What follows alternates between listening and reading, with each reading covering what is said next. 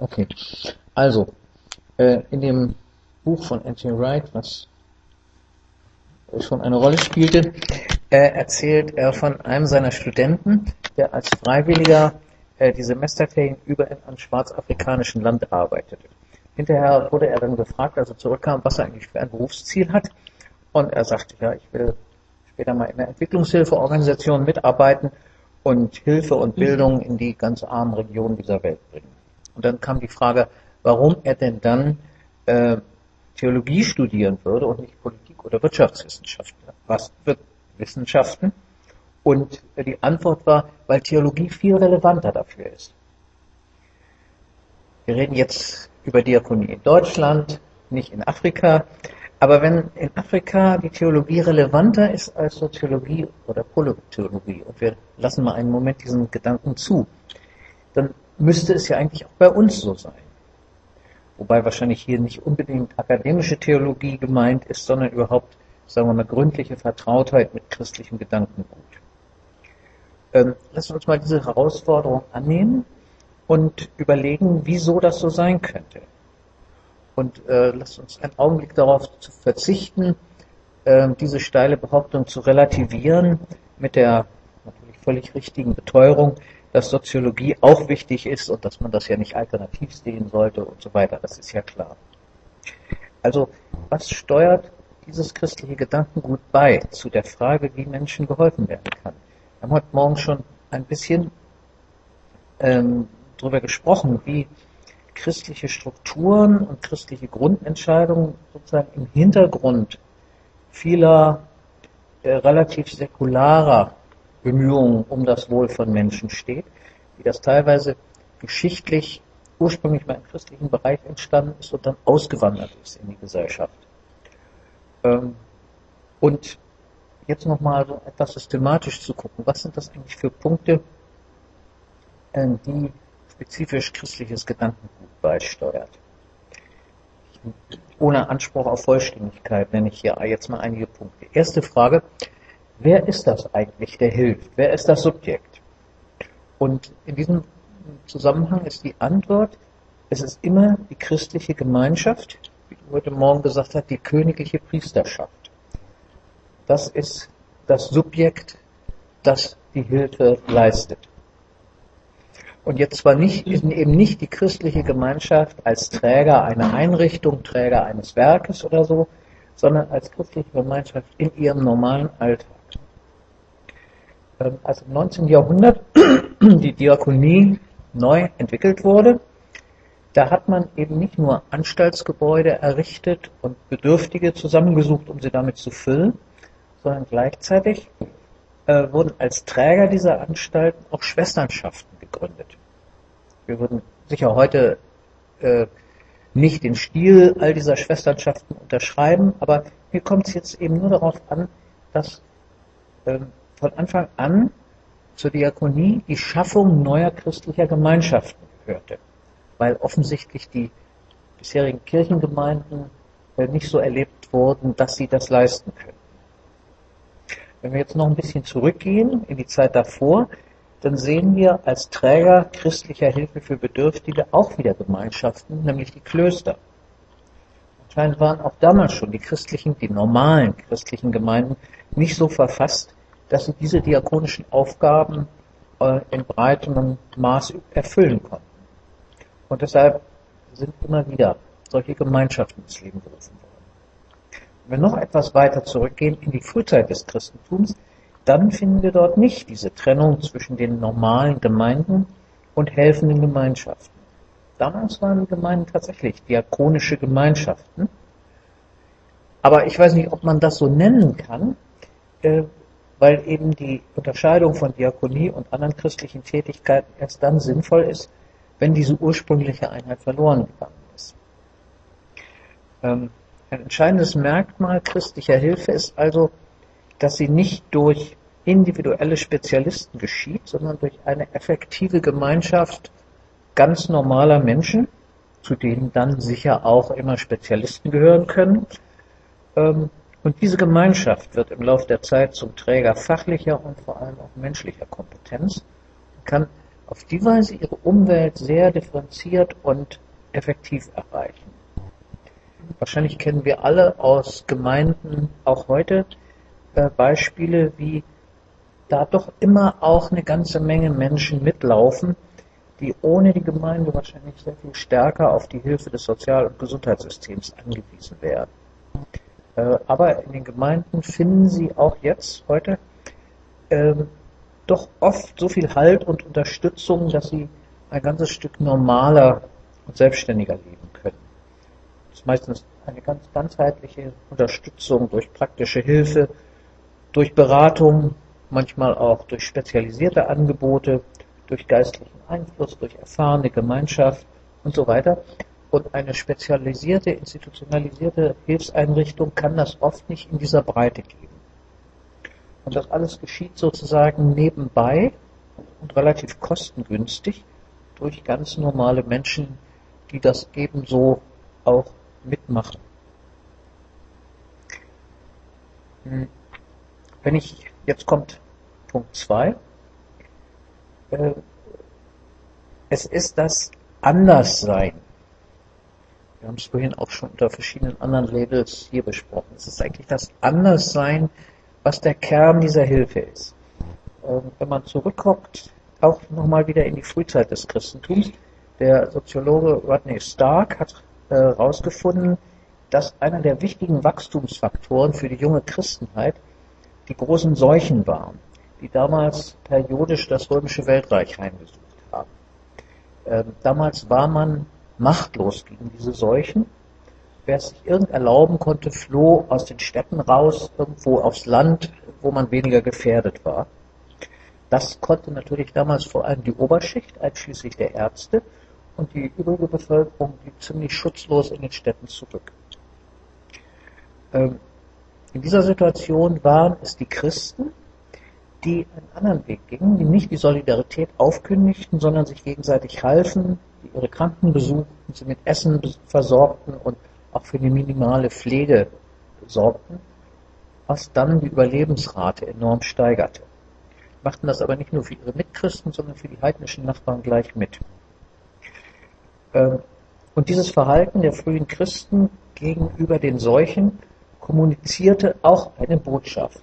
Es war ein evangelistisches Verhalten und es hatte auch ähm, tatsächlich die Folge, dass die Gemeinden wuchsen. Die Botschaft, die dieses Verhalten kommunizierte, war, es gibt eine andere Art Mensch zu sein. Niemand hatte bis dahin jemals daran gedacht, dass man auf eine Seuche so reagieren könnte. Die Christen hatten dagegen einen Gott kennengelernt, der erstens Liebe war und sie zweitens furchtlos machte das führte zu diesem alternativen Verhalten, das in solchen Krisensituationen deutlich sichtbar war. Das Motto, das dahinter stand, ähm, stand nach dem 11. Äh, September 2001 an eine New Yorker Feuerwache, äh, alle laufen weg, wir laufen hin. Ein kleiner Widerhall äh, bis heute ist es, wenn Gemeinden sich bei der Bestattung von Toten engagieren. In der Antike gehörte das auch zu den diakonischen Aufgaben. Für viele Menschen ist bis heute der Umgang mit Tod und Trauer etwas, was sie lieber vermeiden, während es für die Christen doch ein nicht ganz abwegiger Gedanke ist, die Einstellung darauf, dass das Leben zu Ende ist, dass man aber andererseits da auch nicht so viel Angst haben muss, äh, dass man da am liebsten gar nicht mehr hinguckt. Ähm, ein anderes Beispiel für so ein sich zuwenden zu Wirklichkeiten, die sonst äh, eher ignoriert werden. Ich erzähle das einfach jetzt auch mit praktischen Dingen. Äh, wir fahren als Gemeinde einigermaßen regelmäßig in die Justizvollzugsanstalt und nehmen da am Gottesdienst teil und sind hinterher noch so bei einer Art Kirchenkaffee mit den Gefangenen zusammen. Ähm, einer unserer Kirchenvorsteher ist inzwischen auch ganz offiziell ehrenamtlicher Gefangenenbetreuer und da ganz regelmäßig einzelne Gefangene, ne? aber das ist nicht das, sozusagen das Typische, sondern das Typische ist ganz normale Menschen ohne irgendwelche Ausbildung oder irgendwelche äh, besonders herausragenden Fähigkeiten haben hier einen Weg gefunden, ähm,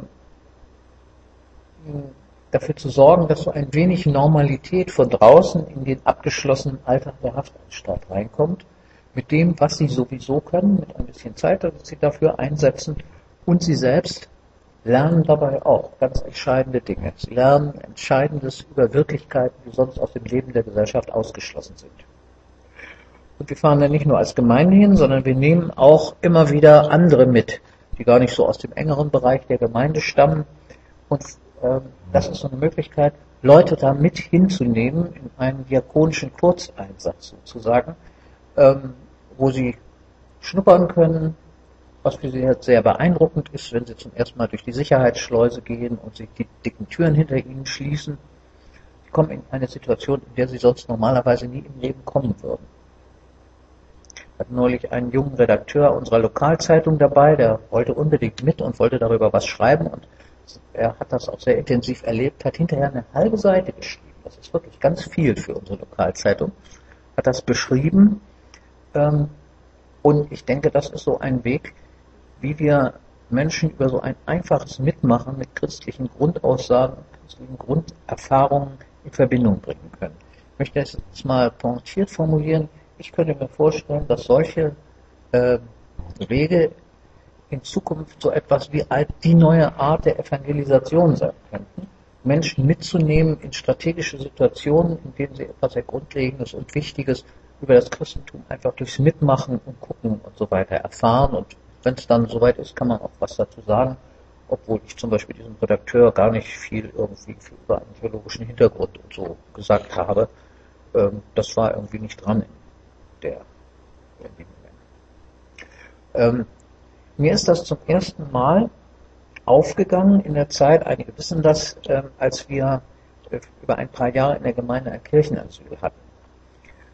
Ähm, das wäre für mich auch so ein Beispiel, wie, wo wir für die Gesellschaft etwas getan haben und gleichzeitig aber auch in einem kritischen Abstand zu der Art geblieben sind, wie in unserer Gesellschaft mit Fremden umgegangen wird. Wir haben das nur machen können, weil wir eine Gemeinschaft hatten, die das auch wirklich getragen hat. Hätte ich das nur als Pfarrer mit meinem Amt gemacht, das hätte ich nicht diese ganze Zeit durchhalten können. Aber weil ich selbst in so einer Gemeinschaft gestanden habe, haben wir das miteinander angehen können normale Menschen mit ihren ganz normalen Fähigkeiten aus dem Ort, ähm, die auf einmal in einer Situation standen, wo sie ganz viel interkulturelle Kompetenz entwickeln mussten. Sich einlassen auf eine Familie, die zunächst kaum Deutsch konnte, ähm, ganz andere Essgewohnheiten hatte, andere Arten mit ihren Kindern umzugehen. unsere Leute haben das super gut hingekriegt. Und es sind Freundschaften entstanden, die auch nach jetzt inzwischen vielen Jahren immer noch weiter bestehen, obwohl die Familie inzwischen so ziemlich am anderen Ende Deutschlands wohnt.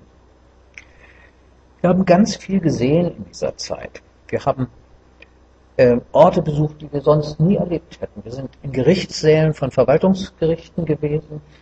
Ähm, wir haben mit äh, in der Ausländerbehörde gesessen, teilweise auch gestanden in diesen engen Glaskäfigen, in die bei uns äh, Ausländer über lange Zeit äh, gesetzt wurden, wenn sie mit dem Amt zu reden hatten.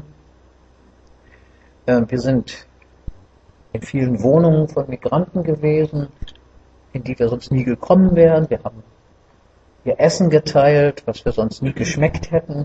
Äh, ganz viele Erfahrungen, die völlig normale Menschen gemacht haben, weil sie sich so auf so einen Weg eingelassen haben, ohne vorher zu wissen, äh, was da alles noch dranhängen würde. Gleichzeitig haben wir ganz vielen Menschen die Möglichkeit gegeben, ähm, etwas Gutes zu tun. Ganz viele haben mitgeholfen, durch Spenden sowieso, aber zum Beispiel, wenn man über mehrere Jahre so eine Familie beherbergt, irgendwann werden die krank. Und wir haben äh, immer wieder Leute gefunden aus dem Gesundheitswesen, denen wir eine Gelegenheit geboten haben, das zu tun, weshalb sie eigentlich mal Arzt oder Krankenschwester oder irgendwas anderes geworden sind, nämlich um Menschen zu helfen. Und die äh, machen ja zum Teil dann auch die Erfahrung, dass äh, diese, diese, ihre Kernaufgabe, Menschen zu helfen, verschwindet hinter vielen anderen Verwaltungsgeschichten und Abrechnungsmustern und, und, und. Ähm, aber sie waren dann auf einmal in der Lage, einfach so ohne Bürokratie oder sonstiges, das geht ja nicht, wir konnten da für die gar nichts abrechnen, ähm, denen mit ihren Kenntnissen zu helfen, das zu tun, wofür sie mal Arzt geworden sind. Und ähm, wir haben damit für viele Menschen so ein Zeichen gesetzt, ähm, dass wir eben doch nicht äh, in Alternativlosigkeit gefangen sind, dass man sowieso nichts machen kann. Wir haben ihnen eine Möglichkeit gegeben, äh, nachdem wir vorgegangen sind und sozusagen einen Raum aufgestoßen haben, uns etwas getraut haben, wovon wir überhaupt nicht wussten, ob das geht, dann da mit reinzukommen und mit ihren Möglichkeiten äh, sich mit zu beteiligen und äh, zu merken, dass sie Dinge, gute Dinge tun können, konnten, die sie eigentlich gerne tun, äh, aber wo sie vorher nicht gewusst haben, wie man es machen kann.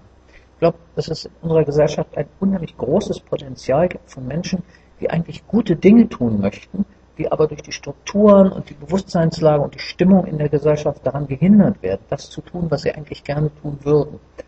Und ich glaube, dass äh, es heute zu den diakonischen Aufgaben gehört, äh, einen Raum zu schaffen, in dem so etwas möglich wird. Menschen zu ermöglichen, diesen Wunsch, diesen Wunsch, äh, anderen zu helfen, auch tatsächlich umzusetzen. Hm. Dies transportiert dann gleichzeitig eine der zentralen christlichen Botschaften, ähm, dass die Macht in dieser Welt eben nicht äh, die Herren dieser Welt haben, die kontrollieren und ähm, die auch die Macht haben, Gelder zu bewilligen oder nicht zu bewilligen und so weiter, sondern dass die Macht äh, auf eine sehr geheimnisvolle Weise doch der auferstandene Christus hat, der äh, in seinen Menschen äh, Dinge möglich macht, mit denen, von denen vorher keiner gedacht hat, dass es sie gibt. Und insofern äh, ist Diakonie etwas, was eigentlich ganz stark daran arbeiten müsste, äh, dass Menschen aus ihrer Apathie und aus ihrer Resignation herausfinden und ihre Handlungsmöglichkeiten entdecken. Punkt.